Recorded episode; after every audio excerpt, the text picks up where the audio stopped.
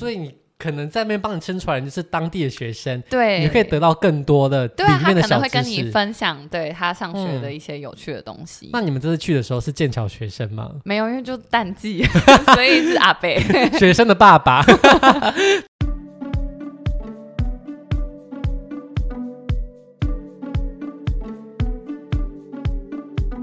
大家出门旅游时，总希望气候宜人、风光明媚。那若是在萧条冷清的冬季街头，是否还会有旅行的魅力呢？今天将分享在寒冷的冬季，游客大减的时候，到热门的观光景点会是什么体验？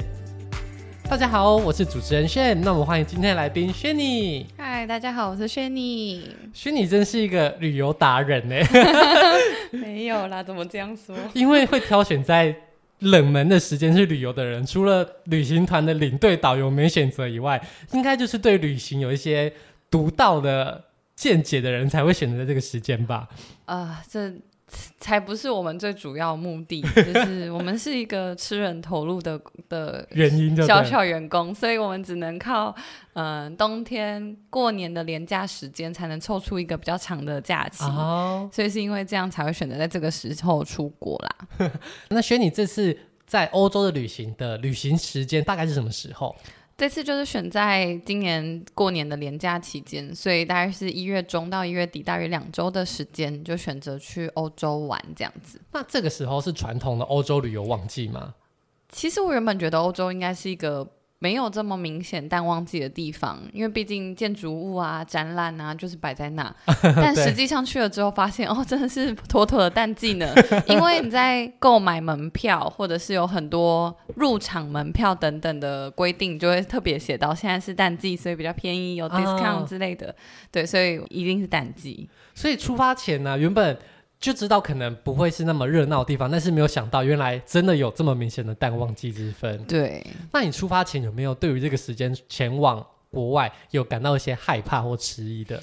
因为我也不是第一次在冬季出去玩，就是以前冬天有去过呃美国，有去过日本这些会下雪的地方，嗯，所以当然会觉得哦应该是没有什么问题，嗯，但是这次去之后，我忘记一个最。重要的因素就是日照时间，oh. 就是日照时间会大大缩短了你可以在外面活跃的时间啦。还是忘记欧洲人比较不爱工作？对，还有忘记商店都比较早关，还有天气。就是太冷，我们热带人没有办法适应。这以上几点是我觉得在冬天去最大的阻力啦。嗯嗯，所以你这次在出发前行程规划有没有特别因为冬天有所调整？还是其实你出发前也只是哎想说可以去哪里可以去哪里？没错，我出发前之后就上网查说哦，这个时间在伦敦有什么特别的东西，然后就有写说什么有灯光秀，我想说哇，日本的圣诞灯光都超级漂亮，我就排了几个点，就我们要去看，嗯、就到那边冷到。完全没有想，就直接舍弃七点以后的行程，除非七点以后的行程是室内，不然绝对不出门。所以到了现场才是发现有一些跟想象中差距很大。没错，就你想象的很完美，冬天哦，海边这样，我们可以看漂亮灯光烟火秀，超级冷，谁会想要出门？没有，这些跟想象都不一样。那可以跟大家稍微形容一下，哎，你其实到了英国，然后一下飞机，感受到了冬天的英国是什么样子吗？因为刚到的时候其实是白天，嗯，我那时候只觉得冷，跟裤子只穿一件好像不够，但是不会特别觉得怎么样，因为我原本以为伦敦就是一个很潮湿的城市，嗯，但其实冬天我们去的那时候还好，天气都还算良好，但是呃本身低的温度就会让，呃你走在路上的时间会变短啦，就是你。不太有办法在路上待很长时间，嗯，这是我觉得最一开始最明显的感觉，就，嗯、呃，走走没多久就想要赶快进室内，或是赶快想要用其他交通工具取代，嗯，这是我第一个觉得最大的不同，嗯，嗯，那等到入夜之后，这个情况有加剧吗？那它变得严重程度有？大概到多少？呃，就像我们跟你说，我到了之后就决定七点以后的行程取消，所以我们几乎没有在外面非常晚的时候啦。嗯，对，所以我我觉得冻的程度就在在城市里都差不多，还好。嗯，嗯好，那这次旅行呢，虽然说很冷，但是你其实也是安排了蛮多不一样的地方。没错。那在英国，你主要的活动范围应该是伦敦附近，对不对？嗯。那其实伦敦附近的市郊啊，有蛮多很有特色、漂亮的小镇。嗯。那其中最著名的就是牛津、剑桥这两个大学城。没错。那你以前有去过这两个城镇吗？有，就是小时候参加游学团的时候，这些也是必要拜访的城市之一啊。嗯。那这次。相隔我第一次去英国已经十十四年的时间，嗯，就还是想要再去体验一下，再加上是冬天，啊，所以我觉得景物依旧，就是建筑物一样的美啦。但是那些观光的行程、路上的小贩啊、上纪念品的活跃程度，就是有很大的不同。嗯，你当时去的时候，嗯、一开始第一次是春暖花开的时候吗？呃，就是暑假期间，哦、所以比如说我们讲。在剑桥撑船的活动好了，嗯、就是因为徐志摩的关系，涌入了非常多讲华语的民众，甚至连撑船的阿北都很会讲中文。嗯，对。然后，嗯、呃，以前暑假去的时候，就是整个河畔就是被四条船横向占满，就是没有办法进行双向的交汇。嗯，但像这次去就是。几乎在我们一艘船前后看不到别艘船，就是这种冷清程度有很大的差异。嗯，所以其实剑桥跟牛津，即便是非常热门的景点，在冬季还是有蛮大的差别，对不对？有的，但我其实有一点在想，是不是因为当时中国还没有开放，啊、所以嗯、呃，反正旅行观光客不管是。冬天、夏天都还是比十几年前那个时候这么热门的时候来的少了，这也是可能是其中一个原因。嗯嗯，嗯，那我们先问一下牛津跟剑桥这两个小镇啊，一般来说大家都是怎么前往比较多？就是我也为此查过很多资讯，就是关于要坐火车还是巴士还是自行开车前往。嗯，那其实嗯、呃，火车有时候虽然是火车，但它其实因为中间停靠站的不同，有时候会耗费的时间会比巴士来得久。但是巴士就是也是有不一样的路线，嗯，然后最后我们就选择要坐的舒服，就是、嗯、或者移动的时候有厕所，所以对，最后选火车，嗯，对啊，自驾因为它从头到尾对路线了不起就是两两个小时，嗯、我觉得如果只是单点来回的话，不太适合自己租了一台车，就有点不划算，对，而且又是右驾。一个不一样的环境，又要重新适应。那冬天的火车会不会班次变得比较少，或是很不容易搭到？这我就没有非常确定，因为夏天火车订票的人不是我，所以我就不记得。但是我觉得，嗯、呃，火车票，呃，英国火车票的确是一个非常困难的课题。嗯，他们是有多个不同的，就很像台湾的客运是有不同的客运公司组成，嗯、但是都跑这几个点、这几个车站，但是你。嗯，订了这家票不能换另外一家的公司的火车乘坐，嗯，所以有时候会坐错车，有时候会没有要补错票等等，反正是一个很复杂的系统啦。那你有没有在英国坐火车遇到问题的时候啊？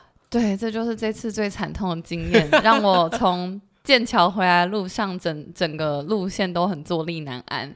事情是这样子的，嗯、欧洲人的火车呢，其实常常不乏会有误点的情况出现。嗯、那这次就是因为前一班火车误点，再加上它是同一个月台，就是说，比如说，嗯、呃，我们就是上车地方在一一号月台，然后我就看到哦，距离我发车两分钟，有一台车在那里，我不。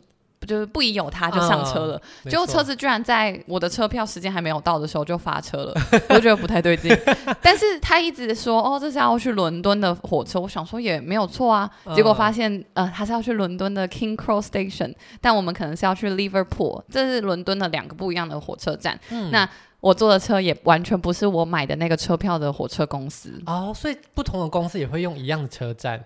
对，没错。所以他们就是。如果你厉害，就是它的外观。涂油漆就是它的商标会不同，嗯、但是当时就是我说很赶了，嗯、我就没有没有看这么仔细。嗯，然后我整个车整趟路四十五分钟的车程，嗯、都一直在想要怎么下车，怎么换别的车。但是这台好好死不死是直达列车，我又不能下车。然后我就想说，那等一下，呃，乘务员如果来跟我查票，我应该要怎么办？嗯、我应该要怎么解释？哦，我会不会被罚钱？我是不是就是像就是无票偷搭车的那种犯罪人士？我还查了很多台湾以前的。新闻判例什么要被罚一千英镑，我就在那边 整个很紧张，对，就这样一路带着忐忑的心情回到了车站。那结果到了车站，就真的有人跟你说：“哎，这里是一千英镑的收款单，这样吗？” 就是因为刚刚讲了进火车有三个关卡，一个就是入站的时候要逼嘛，像台高铁一样；第二个就是高铁车上会有人帮你查票，这第二站；嗯、第三站就是呃出站的时候还要再逼一次。嗯，所以我刚刚讲，因为入站是同一个站，没有问题。嗯，车上刚好四十五分钟没有人查票，嗯、好，所以我想说完全是不一样的车票，绝对出不去了，就跟你拿一个高铁到台南的车票，结果你说我要在高雄出去，绝对会被抓到的。嗯，我就抱着。必死的决心，想了我所有会的英文单词，想要跟他解释说，我真的不故意的，是你们 delay，也抱着一定会被罚钱的心情，就这样走向了就是出口。然后原本我的手机已经拿出来要逼，然后而且准备要没有过了，就发现闸门根本没有关呢，就是大家都直接通过那个闸门，出口门就是开着的。我就想说，哦，那我就不客气了，就走出去。对，但是那个心虽然是应该说我们是好运。逃过一劫啦，但这不鼓励大家模仿。嗯，然后其实那整趟一个小时左右的路程，心情是真的太忐忑，如坐针毡。没错，所以如果真的有想要去英国搭火车的，你这些规则就尽量把它搞清楚，不然就是买 pass，啊，就是都可以搭这样子。也是多亏了英国人，可能。不查票也没有在管大家出站的部分，是不是？对，因为当时那个时间出站刚好是交通尖峰时刻，嗯、他们有时候会为了让出口闸门快一点，嗯、让大家索性都不用逼，直接离开。但入口他们还是会管，嗯、就是刚好我们就是有遇到这个时间。对啦，这真的是意外中的意外。对，对，大家如果真的不小心的话，那还是要诚实。对，诚实以告的。但是如果真的运气好的话，那就是记得下次。搭车搭船的时候要看清楚，搭上的船是不是你车票上面的车？对。那刚刚提到在剑桥、牛津回来的时候啊，其实有发生这个很可怕的故事。不过在剑桥跟牛津这两个城镇旅行的时候，你觉得走在这两个城镇里是给你什么样的感觉的？其实我第一次就是我十几年前去的时候，那时候还是国高中生，嗯，就你会对觉得我好希望可以来这种地方读书，以后我要念剑桥大学哦，这里的就是都是几百年以前的建筑物，真的看了就觉得美。这里的大学生都好帅好美，这样吗？对，然后可以不用付门票就进去的人，我觉得这里的学生证呢，好厉害哦，因为毕竟。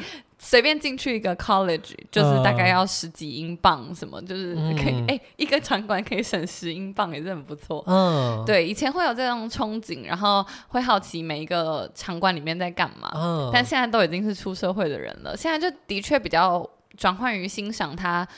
的历史文化啦，或者它就是建筑物的美啊，自然景观的美，就比较不会去思考哦，这个大学怎么样培育出它背后的人啊什么的。哦，就已经跳脱就是学生时代的幻想。对对，幻想。这这次就没有这种幻想，就是就嗯，这是个漂亮的地方。对，也是有经过现实磨练之后。对啊，毕竟那个学费也不是我出得起。不过我有点好奇的是，你刚刚说进去的地方每一个一个就是学院，对所以那些可以付费进去的场馆，其实就是他们上课的地方吗？对，应该说这样想，它有点像是一个社区，然后每一栋房子都有它的，它并不是说这个学院是医学院哦，嗯、它这个学院是一个。名人名的名字，有时候叫 King's College，就是当时国王起名的这个 college。嗯、但 King's College 不等于它是一个某某学院。嗯、King's College 可能里面有不一样的学系。嗯，所以如果你今天想要 apply 一个学系，可能很多 college 都会有这个学系。哦，对，所以它的申请方式是蛮复杂的。嗯，那嗯，它每一个 college 都有它有名的地方。嗯嗯，两边剑桥、伦敦都是都都各自有一些它有名的。有名的学院，嗯，那你每到一个学院都要花一笔钱，比如说像剑桥 King's College 最有名的就是它的 King's Chapel，就是它的礼拜堂教堂。嗯、那你付了这个钱之后，你只能进去 College 往礼拜堂右转，左转的校园区域是你不能去参观的。哦，对，它其实还是有分学生跟 tourist 的。区别这样，所以那个时候你才会觉得，如果我今天可以当学生，我就可以左转了，你就可以探索更多。对，我就可以知道哦，他们怎么学习这些，我会好奇，但我现在就不会了。我现在就觉得哦，就看看树、看看花就可以。所以其实我们可以想象，它跟台湾的大学不太一样，有点像是霍格华兹，然后里面就什么格莱芬多、雷文克劳这样子不一样的学院。对，然后那个学院什么都有教，这个学院还是会上黑魔法，还是会上防御学，啊、就是就是会有。嗯，不同学院有类似的科系啦。嗯，毕竟哈利波特就是英国来的嘛。对啊，逻辑是相似的。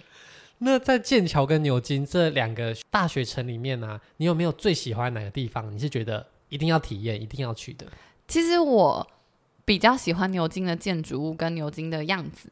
因为我去牛津的时候，刚好天气都很不错。嗯，然后牛津的房子啊，建筑物在阳光底下都是金黄色的，哦、所以你会觉得整个城市都是金黄色，很漂亮的感觉。嗯，但剑桥去的时候，可能刚好都是阴天或是白色的，可能没有那么有梦幻，幻的感觉。嗯、但是剑桥我觉得最有特色就是它可以登高，反正就是可以去 Cam River。划划船，嗯，对，那这个是一个很特别的体验嘛，就是用水路的方式来看这些不同的学院，而且你都是看到这些学院的有点像它的内院，嗯，就是有点像 inner garden 嘛，哦、对，你就看到它内面的感觉，就是你走在路上的时候是看不到外面，对，你是看到学院的门，嗯，但现在你是从里面，因为这些这个河就是这些学院的背面。那刚刚有说这条河其实并不宽，对不对？对。那所以在乘船的时候会不会觉得很拥挤呢？嗯，就是我刚刚讲夏天的时候，他们真的会是四线全满的情况，所以就是单行道吗？对，或者是如果彼此要离开啊，没有办法用划的，我们只能推着彼此的船前进。哦，对，就是用反作用力的方式 让船移动。嗯，但现在这个时候，我觉得是得到非常高的品质啊。整艘船它是坐得下十二个人，我们只坐了四个人，嗯，然后就大家拥有一排。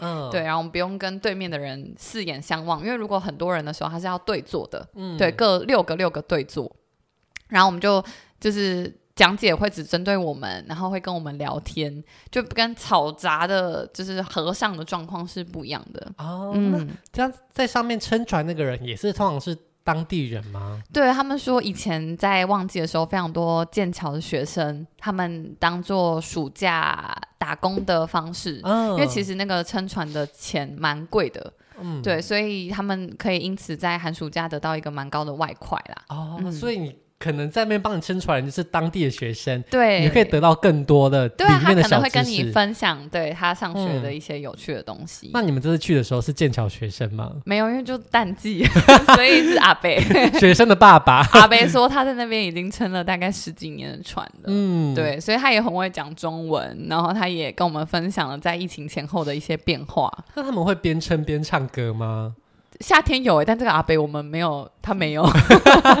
淡季来也没有要唱歌对，对，而且我们有讲到他冬天撑啊，因为冬天撑真的很辛苦。他说他的手都有那个 frostbite，就是冻疮。嗯，因为其实那个长高是会有水的。嗯，然后当天的天气又很冷，他又不可能戴手套，因为他要一些摩擦力，所以他的手绝对是冻僵的状态。哦、嗯，其实是蛮大的职业伤害。嗯嗯，所以虽然坐在上面是很悠哉的，不过船夫是蛮辛苦的。没错。好，那分享完牛津、剑桥这两个小镇在冬天的样貌啊，我们还有另外一个小镇，就是刚刚也有提到过的巴斯。嗯，那这个小镇可以跟大家介绍一下，它是什么样的地方吗？我没有很认真听导览，但是巴斯应该是一个，嗯，应该算是英国历史数一数二悠久的城市啊，是甚至被列为世界文化遗产的城市之一。然后，因为它的建筑跟它当时保存了非常多，嗯，以前那个时代建筑的样子。嗯、那因为它是这个世界文化遗产的关系，所以它。嗯、呃，比如说你家门前想要改窗户，嗯、我要在我的窗户改颜色、加装什么，都是要跟政府申请的。所以等于它这个城市维持的非常好，以前的样子到现在都没有被呃现代的一些东西给影响了。没错，而且你要改变都要经过大家的审核，所以它是很整齐的。你会觉得市容很整齐，建筑都长得很一致。那巴斯其实最著名的就是，据说它是全英国唯一的天然温泉，所以它这个地方就有一个非常有名的建筑，也是世界文化遗产的罗马浴场。对，也是那边最有名的其中一个观光景点呐、啊。对，那据说这个罗马浴场可能就是近千年以前罗马人在这边盖的一个泡澡的地方。对，大家如果有看那个阿布宽演的那个，应该就是那种类似那种感觉，对不对？那你有没有去参观这个罗马浴场？有的，就是这是我第三次去英国。那前两次我都因为觉得那个浴场啊，从照片里面看起来就是绿绿的，像有氧化的池子，从来没有想过要去。但这次因为我的旅伴是一个极具就是知识是知识型旅伴，他就什么事情都很很想要知道这个地方的历史，嗯、所以我就跟他花了钱进去，然后再加上我没有发现有淡季 discount，、嗯、对，所以我就想说好啊，就难得都冬天来了，那就那就看一下，反正外面也那么冷，对，然后进去的确其实是室外，因为它是一个像。半露天，对对对，半露天的池子，但是因为是温泉水，嗯、所以那个其实热气会让你里面是温暖的。嗯，然后整体的导览做的比我想象中的还要完整，包括它的发展，还有这个背后水源的来源，当初建筑的理由，设置在这里的原因，然后或者是最后罗马怎么设计，它哪里有 SPA 池，哪里有、嗯。呃，按摩池、更衣室什么，它其实都保留的蛮完整的，不只是那个绿绿的池而已啦。啊、哦，所以它其实并不是只有单看那一个当时留下的浴场，而是从罗马人如何设计这个温泉乐园，对，就讲得很详细。还有它的取名啊，还有它上面的建筑啊，罗马人不是最爱雕刻一些不一样的东西，嗯、这些东西都有被保留在那整个罗马浴场的展览间里面。那这个导览是中文还是英文的？它。买了门票之后会附一个导览，那导览就有各种语言，嗯、是有中文导览的，所以你不需要进行英文的听力测验，不需要，不需要。那可以跟我们分享一下，你走进去这个建筑之后，你看到大概是什么样子？啊，它二楼把它设计成一个导览区啦，就是我刚刚讲的，呃，历史还有过去的建筑，它就。放存在这些导览区，那一步一步往下走，到了一楼的时候，就会接近我们最主要的大浴场。嗯、那它是一个，呃，跟一楼平面等高，但是往下挖的一个浴池，整个长方形的，其实不大，不到我们二十五公尺的游泳池，大概十公尺吧。哦，所以它不是一个大浴场，它只是一个小温泉池。对，其实其实真的没有很大。嗯，然后。因为优氧化的关系，它的绿色的，但是它其实有一个管路接到外面主要温泉池跑出来的地方。嗯，那那个温泉池大概是四十几度，那它会借由这些管路的移动，让它到大浴场的池子刚好是人最适合的温度的状态。哦、那在后面好像还有一个泡脚池，就是有点像是沸水，但也是温度在更低的地方。嗯，那以这个泉为中心，旁边就围绕着一个像四合院一样的。构造，嗯，那四合院里面就有更衣室、健身房，然后也有戏水池，嗯、也有冷水池，嗯，那这些都保留着当时罗马那时候建造的那些石块的样子。哦，那他还会用一些有点像。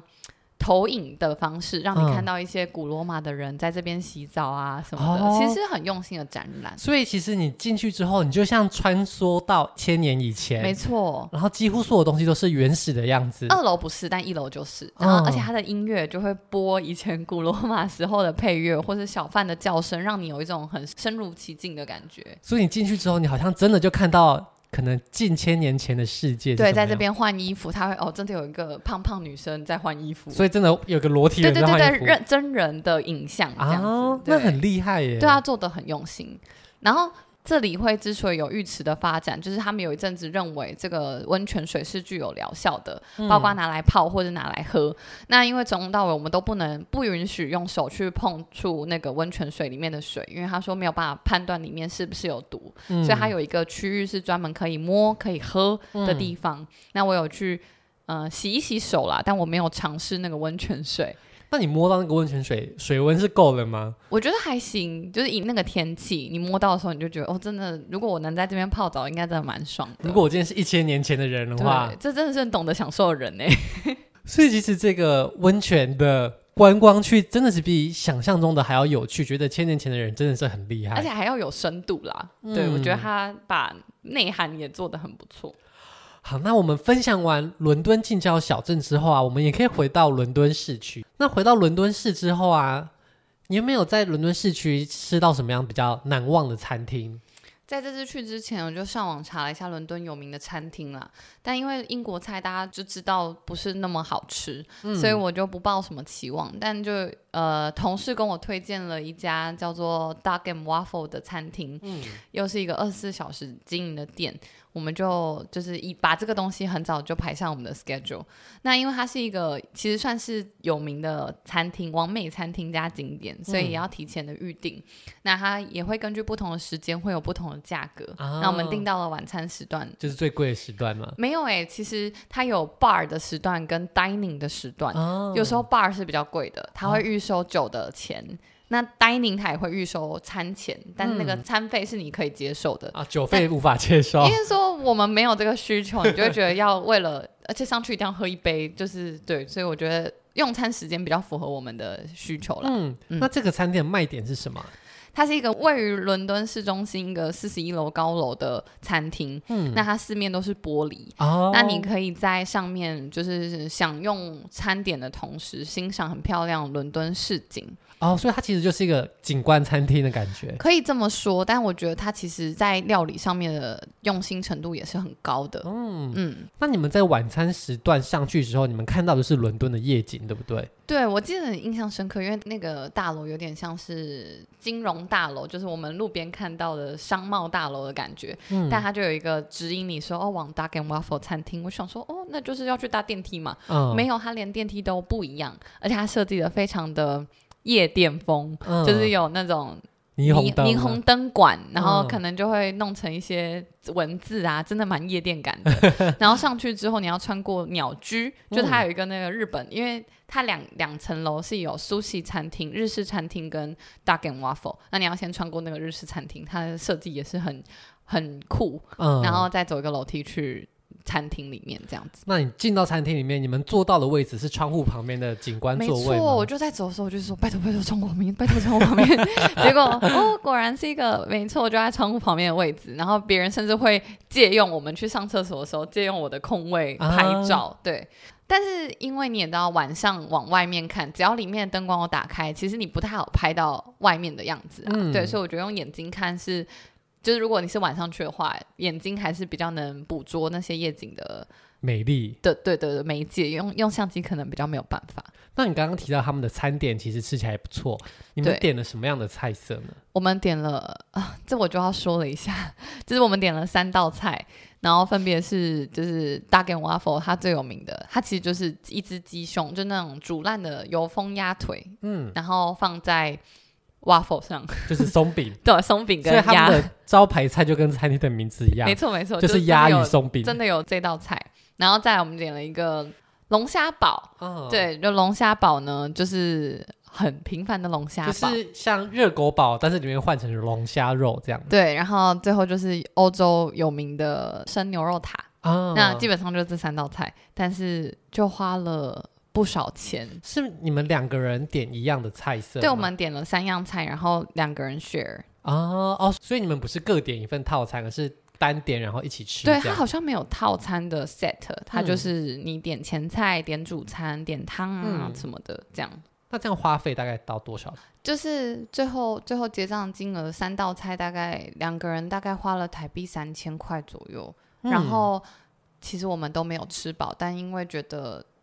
就是回家吃泡面好了，所以我们就离开了。在那里吃饱太贵了。对，我必须说，食物是好吃的，但它的分量绝对不是有办法吃饱的分量。嗯然后最后我们两个就觉得应该是它的景观为它最主要的卖点啦，还有它的营业时间。对对，嗯、那它的菜色有没有哪一道是你觉得，比方说它的招牌菜真的是必点吗？Duck and Waffle。对，就是因为不会有这样的组合，所以的确是一个蛮特别的体验。它有一些酱料是。是特别的，并不是我们常常会吃到搭配松饼的酱料。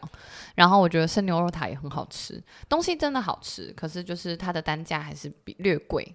所以如果今天是想要吃饱的话，那可能这间餐厅要吃饱的价格真的是比较高。但如果你今天是想要看夜景，然后搭配一点东西吃一吃，那其实这个地方真的蛮适合的，毕竟它的位置。非常的好，而且它的营业时间也很弹性。对，而且它是好像没有限制用餐时间的，嗯、所以我看到蛮多人三五好友，他们就点个酒啊，然后在那边聊天，嗯、慢慢吃。但当你东西吃完的时候，其实服务员会有意无意的、有力无力的再把你赶走，会一直给你菜单说不急哦，然后过来就说哦，你要付钱了吗之类的，就是。嗯，它虽然表面上没有那个啦，毕竟它还是一个很热门的餐厅，嗯，所以还是会有一点点有一点微破的感觉出现。哎、啊，那我好奇，在英国用餐是需要给小费的吗？嗯，严格来说不用，就是但你想给，他是有这个栏位可以写。哦，所以他没有像美国一样有一个非常习惯性的需要给。OK，嗯，那如果今天冬天在伦敦真的是没什么地方可去，那又想要在外面好好吃个饭的话。可以先在家里吃一点东西，然后再来这个餐厅，这样。对，就是就像我说的，这就是我觉得七点以后可以有的行程，就是毕竟，嗯，的确感觉很不错。然后你就想说，这个食物的价钱是包括你上一个高楼观景台的费用的话，其实不会到觉得很不值得。嗯，而且里面的食物跟服务的用餐体验，我觉得整体而言算是还不错的啦，所以可以推荐大家一起去看看。好，谢谢今天轩尼跟我们分享他在。冬季的时候玩英国的遇到一些困难，以及在淡季旅游的好处跟坏处。那我们今天的节目就先到这边喽，我们就下周再见，大家拜拜，大家拜拜。如果喜欢今天的节目，现在赶快拿起你的手机，在 Apple Podcast 或 Spotify KKBox 按下追踪关注频道，才不会错过每周最新的节目哦。还有，打开 IG 追踪旅行无用良药，每天提供你新的旅游选择和节目补充资料。我们下星期见，拜拜。